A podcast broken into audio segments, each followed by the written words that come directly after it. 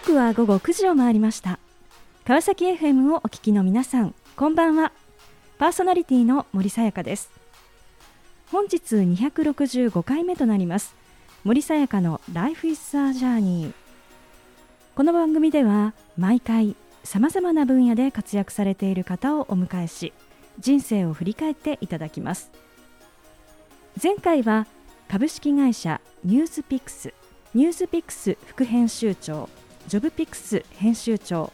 佐藤留美さんにご出演いただきました。学生結婚から会社員フリーランスとしてさまざまな媒体で執筆。自分の裁量で仕事をするスタイルに満足しながらも新たな可能性を求めて組織に入ることを決意。現在自ら企画し立ち上げたジョビピックスに精力的に取り組まれている佐藤さん。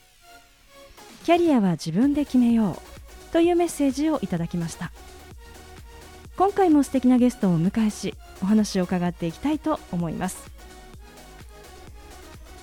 この番組は人と技術の力で驚きあふれる世界を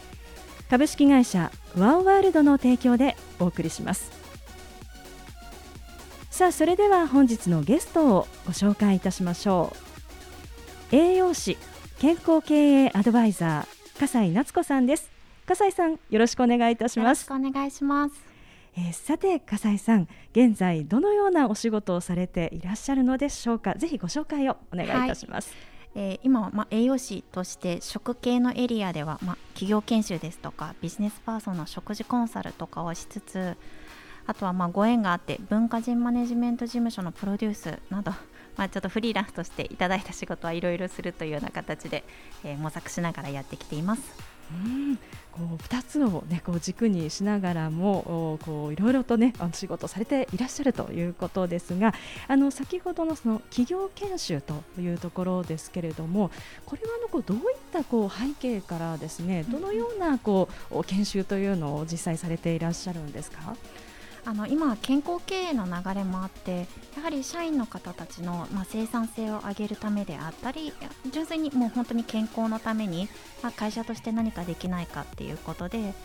えー、まあ、忙しいビジネスパーソンが、うん、まあ、どうしたら健康的な食生活ができるのか話してほしいであったりっていうのをご依頼を受けます、まあ、そこで行った先で、はい、個人コンサルをするのは、えー、やっぱり一方的に言われてるだけよりも、うん、まあ、具体的にお悩みに乗ったりとか、はい、まあ、そっちの方がまあ、リアルにお役に立てるかなということで、えー、あの付随してあのサービスさせていただいております。あの今、まあ、健康経営でその企業もそのまあ、その社員の方々の健康のこう管理っていうところをしっかりこう経営課題として取り組んでいくっていう、まあ、そういう流れがあるということですね。そうですねあの特にまあこのコロナ禍で、はい、まあ、在宅勤務が増えると、うん、やっぱりタイムマネジメントがね、うん、乱れてくると、はい、やっぱり生活も乱れてくる、そうなると食事も乱れてくるっていうふうになるので、はいえ。ー、まあ、そういった中であの社内のコミュニケーションの活性化も含めて、はい、あの検証したいっていうようなこともありますね。えーまあ、この今コロナ禍という、ね、お話も出ましたが、まあ、その中でですねその時期にあの笠井さんはあの本をですねあのこう出版されてあの角川さんから出ていらっしゃる「何もしない習慣」というですね あの本でいやいいタイトル ですよね。そうですよね。惹かれるなと思いますが、そのやっぱり疲れたから休むのではなく、疲れる前に休むということ。私たちってこうスマホは毎日、はい、充電ゼロになる前にちゃんと充電するのに、こと自分に関しては、えー、今日どんな充電しましたかって言っても充電何それぐらいの勢いじゃないですか。はい。でもやっぱりゼロになってからじゃ、うん、まあ、不都合なことも起こるトラブルも起きるので、うん、まあ、疲れる前に自分が充電できるサイクルを一日の中に取り組もう取り入れようみたいなことを伝えさせていただいております。うん。もうなんかこうね自分でもああなんかそうしなきゃなって思いながらもなかなかこう一歩がこう踏み出せないんですけれども、何かこう初めにいや何か取り組むとしたらどんなことをしていくのが、うん、あのいいでしょうか？なかなか休めない方って、はい、仕事一生懸命頑張ってる方とか、まあ、家事一生懸命頑張ってる方多いと思うんですけども、えー、なんかそういう方は試しに本当一日のうち、まあ、コーヒー一杯とか皆さうんんお茶一杯とか飲む時間あると思うんですけど、ええ。その時に目をつぶってはい。よく味わっていただきたいなと。うん。でなんとなく何気なしに何かの作業をしながら飲むのではなくて、はい。まあ、目をつぶって香りを嗅ぐうん。喉越しを味わう、まあ、そういった中で飲み終わって目を開けてあ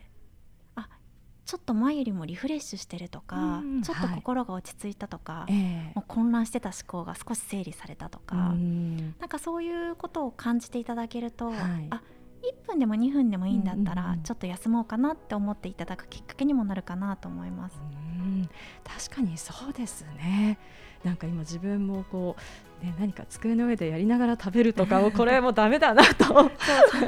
なりがちですよね。なりがちですけども。なんかほっとくと全てがマルチタスクになってしまうので、うんはい。もうわざわざ瞑想の時間を作るっていうよりも、えええ何かをしてる時にえはい。それ一つに絞るっていうだけでもうん。すごく休まるんじゃないかなと思います。確かにそうですね。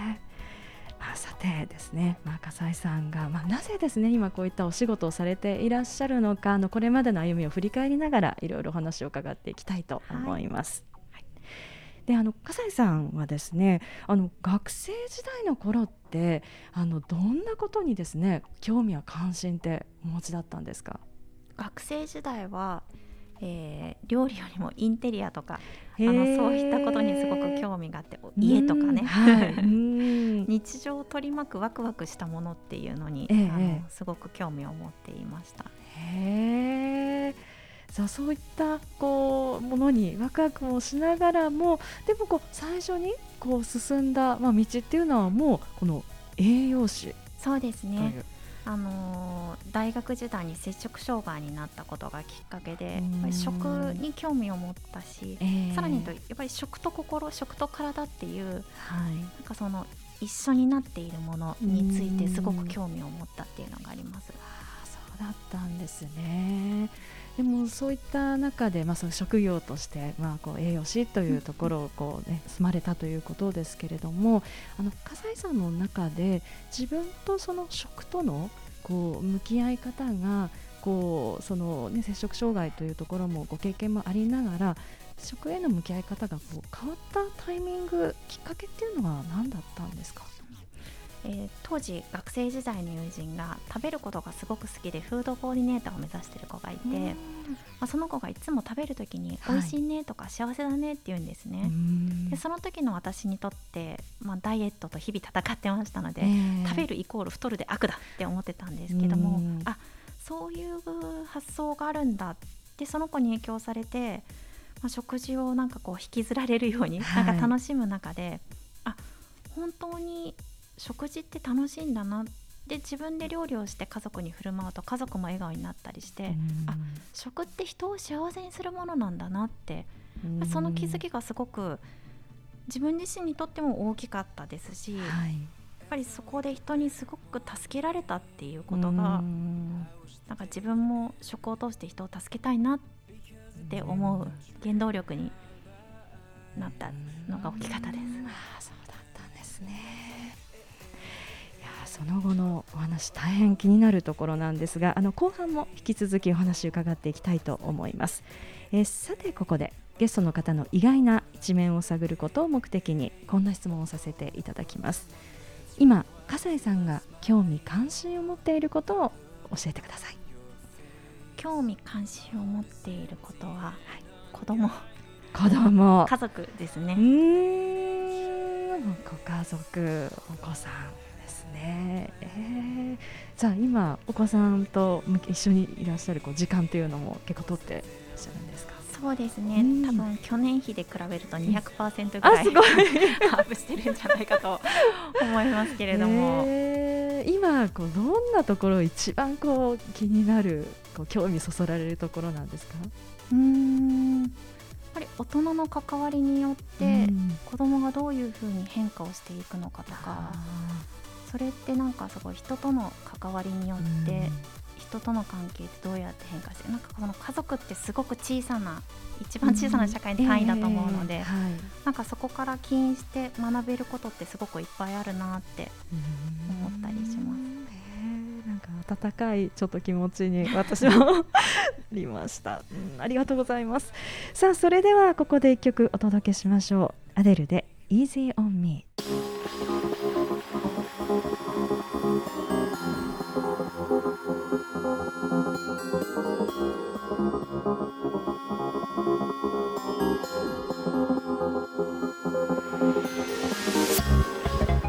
さあ後半も引き続き栄養士健康経営アドバイザー笠井夏子さんにお話を伺っていきたいと思います。え前半はまあ、栄養士へのまあ道へというところまでですねお話をしていただきました。えまあ、そしてそのまあ栄養士という資格をですね、まあ、取られるということであの学校に通われるということなんですね。はい。うん、あの一般的にこの栄養士になるためにはなんかどんなことをしていくものなんでしょうか？どんなことをしていくもの、はい、まずはもう栄養士専攻課程がある学校で2年間あ、の通って、まあ、その後、えーと管理栄養士を目指して4年大学に通ったりとかっていうのもあります、私は専門学校に行ったので、えー、2年。あそうなんですね。あの一般的にそのまあ栄養士管理栄養士を取られた方っていうのは、うん、どういったこうキャリアにこう進まれることが多いんでしょうか？えーとまあ、保育園であったり、病院であったりの、はい、給食の現場であったり、えー、あとは、えー、食品会社で、まあ、商品開発に携わるであったりとかスポーツジムに勤めるとか、はい、いうのがありますね。うん。もそういった中で笠井さんはどんな道に進まれたんですか？えっと 私は本当心と食っていうのにもう興味があったので、はい、まあ、学生時代に、えー、えー、心療内科で栄養士を置いているところを見つけて、まあ、勉強させてくださいと、えー、まあ、その時からアシスタントで行かせていただいて、はい、なので、えーと、卒業後もそこで、勉強しながらあのアルバイトをいくつか掛け持ちして、はい。まあ、そこのクリニックに行くための生活みたいな感じであの何年もいました。じゃあもうそこが本当に、まあ、行きたくてやりたくて。行きたくてしたくて学びたくて。うん。何年間ぐらいいらっしゃったんですか？えっ、ー、とフリーランスになってからも続けていたので、はい、えー8年9年それぐらいですかね。そうなんですね。じゃあもう本当に20代もう駆け抜けたっ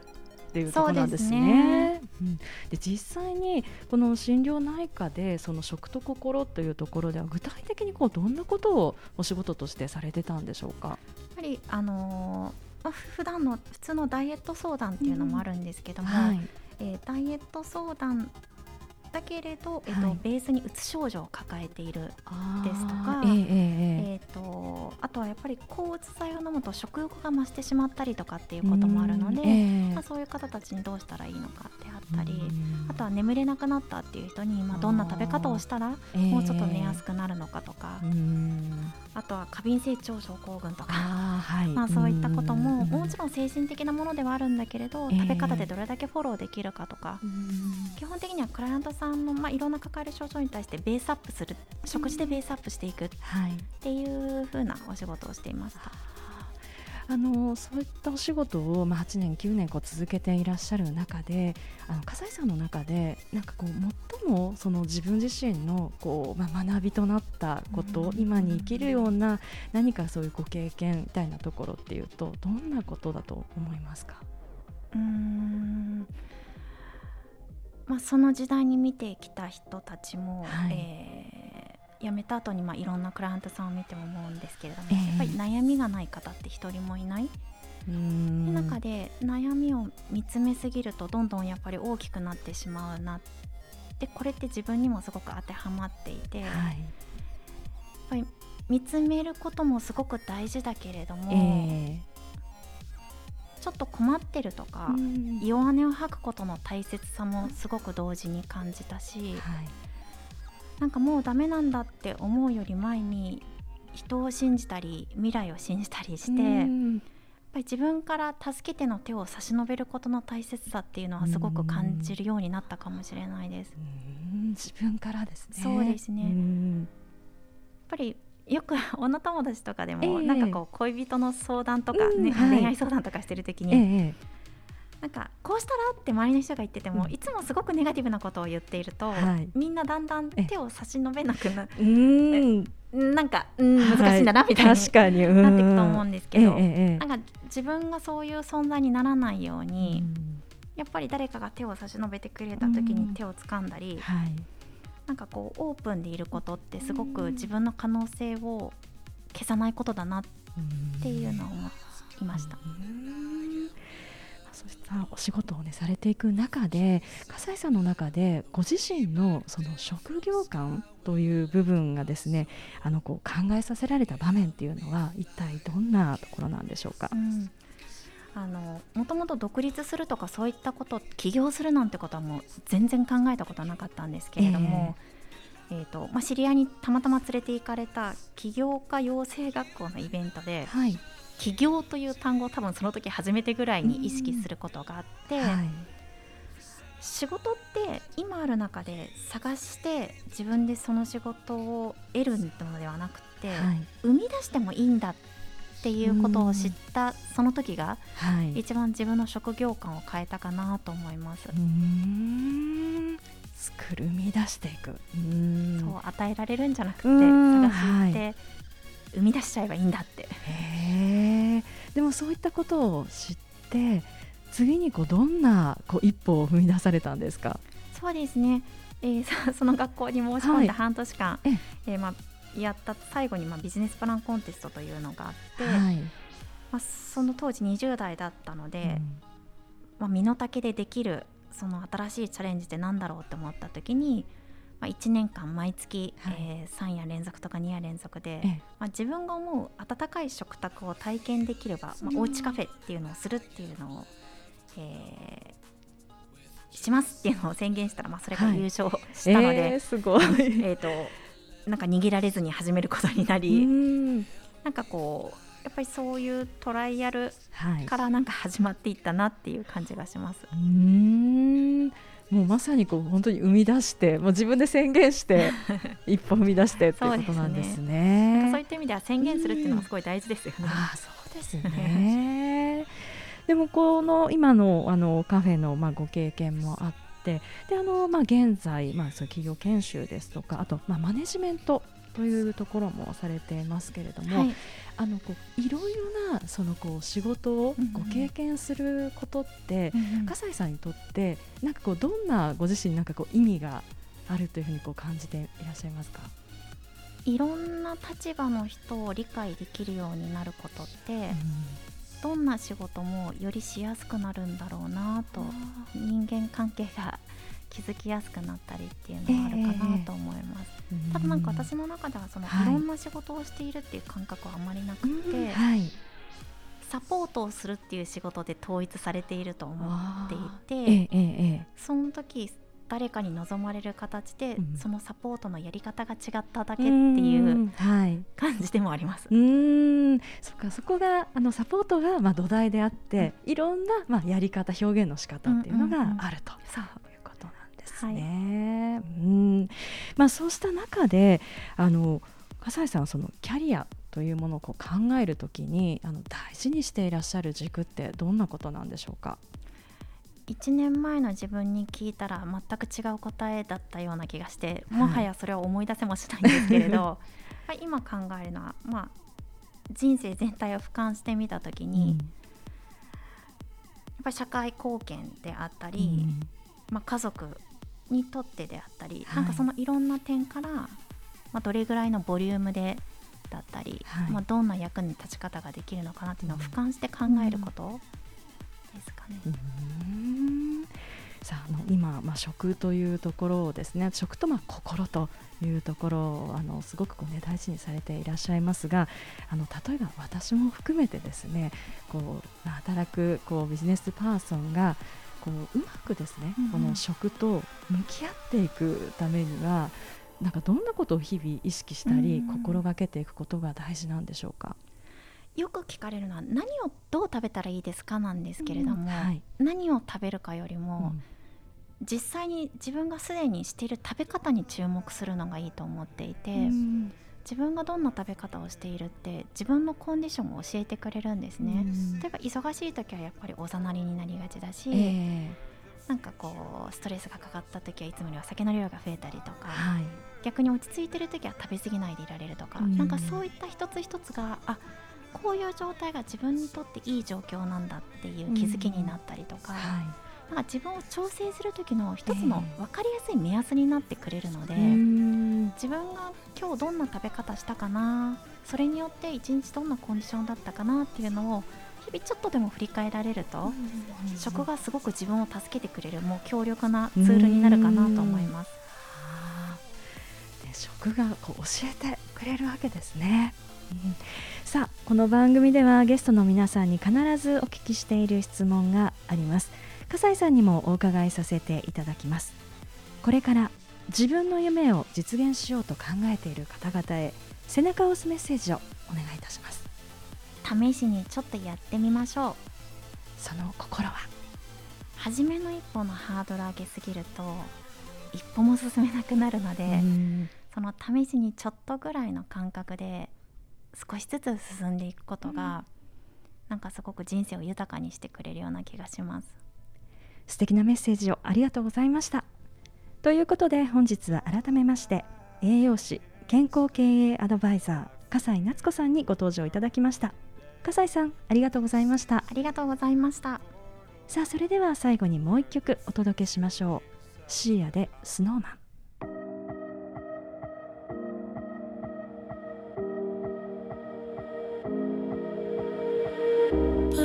森さやかの Life is a Journey いかがでしたでしょうか？栄養士としてキャリアを歩み出し食と心の関係を学ぼうと心療内科で食事カウンセリングの実務に取り組み9年。食を通じて人に貢献する。その思いを大事にしながら自分らしい形でさまざまな人をサポートして現在。健康経営に取り組む企業への指導。社会に貢献する人へのマネジメントに尽力する笠井さん。食は人を幸せにするもの。何を食べるかではなくどう食べるか。人生は長期戦。日常生活の中で食に少し意識を向けるだけで自分自身の状態が見えてくる。という視点がとても勉強になり自分の心も体も大事にすることの大切さを改めて感じた。そんな時間でした。次回はどんな素敵なゲストの方が来てくださるでしょうか。来週もまたこの時間にお会いしましょう。今日も一日お疲れ様でした。おやすみなさい。